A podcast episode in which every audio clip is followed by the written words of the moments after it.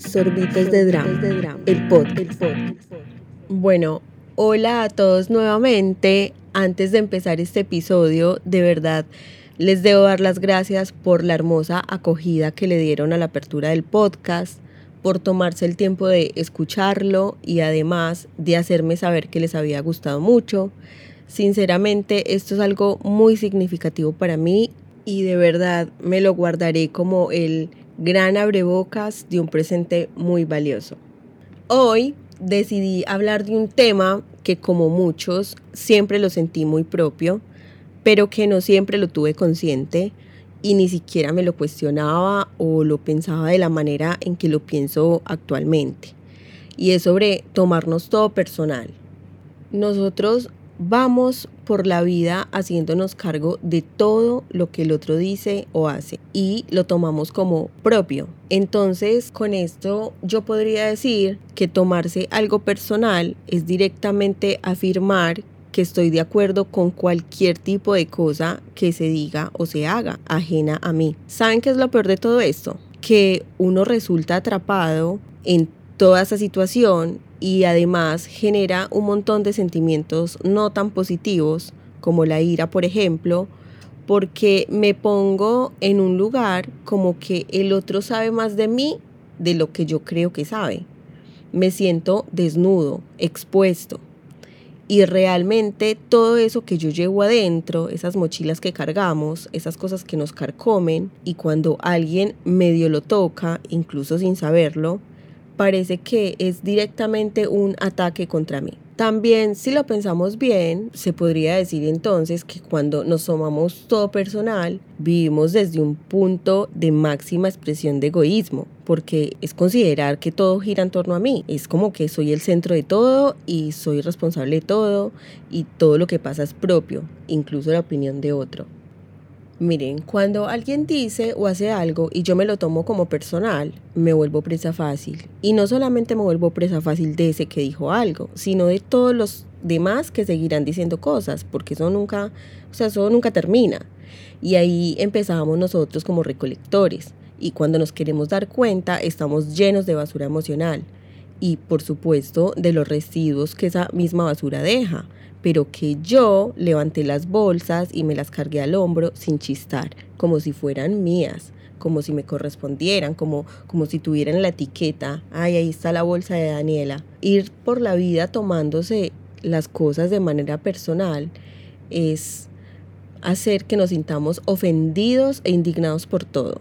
Y vivimos peleando contra el mundo, defendiendo lo que yo creo que es verdad y lo que tenemos que aprender a saber y a diferenciar es que no hay una verdad absoluta y que yo solo hablo desde mi verdad y por ende no debe ni tiene que ser la verdad de otro. Yo creo que es sumamente importante entender y comprender que cada uno de nosotros vive su mundo, vive desde su interpretación y que cada uno tiene cierta programación y esa programación tiene conceptos, opiniones, estructuras mentales. Así que cada uno habla solo desde ese mundo interior y desde su experiencia. Si yo no tengo en cuenta esto, si yo esto no lo considero, esto va a crear un gran conflicto y es como una bola de nieve que no para de escalar y de llevarse todo al paso porque siempre voy a tener esa necesidad de yo tener la razón y de querer que los otros, además de darme la razón, estén equivocados. Y de la misma manera, yo no me estoy dando cuenta que lo único que yo estoy haciendo es imponer mi verdad y estoy dejando a un lado que esa verdad es mi mundo interior y que está construida desde mis estructuras, desde mis conceptos, ya lo que les decía anteriormente. Todos, por supuesto, tenemos diferentes visiones del mundo, de la vida, porque sencillamente hay una base, hay un sistema de creencias, hay un contexto, hay una experiencia, por lo que cuando alguien emite un juicio o una opinión o realiza una acción, eso está directamente relacionado con esa persona y no con nosotros, o sea, no conmigo, no me lo puedo tomar personal. Es decir, yo no soy el ombligo del mundo. Miren, a veces uno dice, es que tal persona me dijo tal cosa y me dolió, pero ¿realmente esa persona me lo dijo o lo dijo? Yo creo que si hacemos el trabajo de quitarle el me, hay una interpretación muy diferente. Realmente lo que el otro dijo, yo creo que no es tanto lo que pesa, sino la creencia y la herida que yo tengo y que ese comentario logró rozar. Por eso yo pienso, o sea, es mi vida y por ende yo soy la protagonista, yo defino qué papel principal juego y cuáles son los papeles secundarios, es mi vida, es mi punto personal, es algo mío, no le pertenece a nadie más que a mí.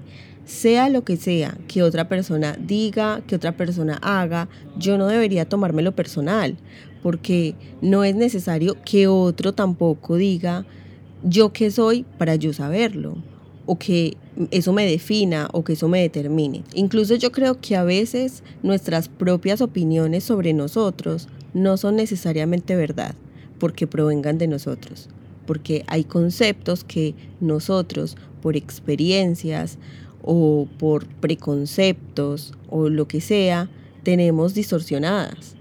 Hay veces que uno se ve de cierta forma y resulta que todo el mundo te ve de una forma súper diferente a como uno cree que uno es. O a veces uno dice, yo no soy tal cosa, y mentiras. Mentiras que es lo más característico de uno, sino que uno no está reconciliado con eso. Entonces yo creo que tomarnos las cosas personales, primero es exponernos a sufrir por todo y por nada, paradójicamente, porque realmente es así, o sea, terminas sufriendo por cualquier cosa, terminas llorando por los rincones y no sabes ni por qué. Y lo que uno debe entender es que yo nunca voy a ser responsable de lo que otro dice o hace. Yo solamente soy responsable de lo que provenga de mí, tanto en palabra como en acción. Yo creo que también dejarnos de tomar todo a título personal implica reconocernos como somos, ínfimos, o sea, somos ínfimos en el universo y comprender que el mundo no gira a mi alrededor. Así que si yo eso lo establezco como un acuerdo, yo me vuelvo inmune a este tipo de situaciones. Además, yo les digo algo, ustedes saben todos los rezagos que eso debe, dejar en nosotros. O sea, por ejemplo, algo como mi autoestima, cómo se ve afectada si termino creyéndome todo lo que dicen afuera, si cada cosa que otro dice es un ataque personal. Yo le estoy diciendo a mi cerebro que a fin de cuentas soy yo la culpable, que todo lo genero yo, que algo está mal en mí y que todo es culpa mía. Todo es a partir de mí. Yo soy el centro de todo. Entonces, si nosotros tratamos de ser un poco más objetivos y alejarnos de ahí, salirnos de ese lugar, em, nos damos cuenta que a veces en algunas ocasiones somos receptores de ira, de frustración, de enojo de un otro. Lastimosamente nos cruzamos con un otro que tuvo un mal día y yo soy su punto de descarga.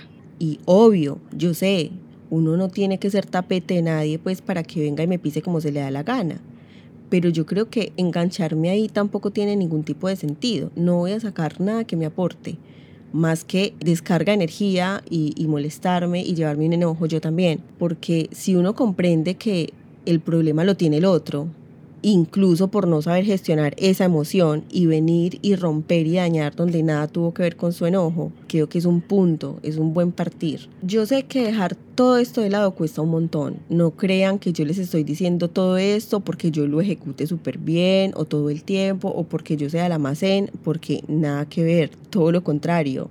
A veces yo trato, pero me termina ganando, porque ha sido una dinámica que yo he tenido toda mi vida y me cuesta mucho erradicar o modificar, pero yo creo que vale la pena intentar porque de tanto repetirlo, de tanto hacerlo, de tanto intentarlo, en algún momento va a salir. Yo creo que se trata de educar a la mente, es educarnos definitivamente. Primero, dejar de pensar que todo parte desde nuestra culpa, dejar de pensar que somos el centro y dejar de lado esa mirada egocentrista. Si, no sé, por ejemplo, yo le mando un WhatsApp a alguien y no me contesta, porque lo primero que yo pienso es que no me responde por algo personal, porque tiene que ver conmigo directamente? ¿Acaso no puede ser que no me responde porque está ocupado, porque está irritado, porque vio el mensaje y se le olvidó responder, o directamente porque no quiere responder ahora y lo hará después y está perfecto? pero no, no nos damos cuenta que esas situaciones tienen que ver con el otro, con su posición, con lo que siente, con lo que quiere y no conmigo. Directamente me enojo y me lo tomo personal porque no me contestó. Cuando yo trabajo esto y lo hago una base sólida en mi forma de pensar, de interpretar, de ver mi vida y de ver la vida de los demás, yo creo que soltamos un montón de disgustos, de rabias y yo creo incluso que hasta celos y envidia. Uno nunca es responsable, como les decía, de lo que otro dice o hace, solo responsable de lo que yo digo o hago.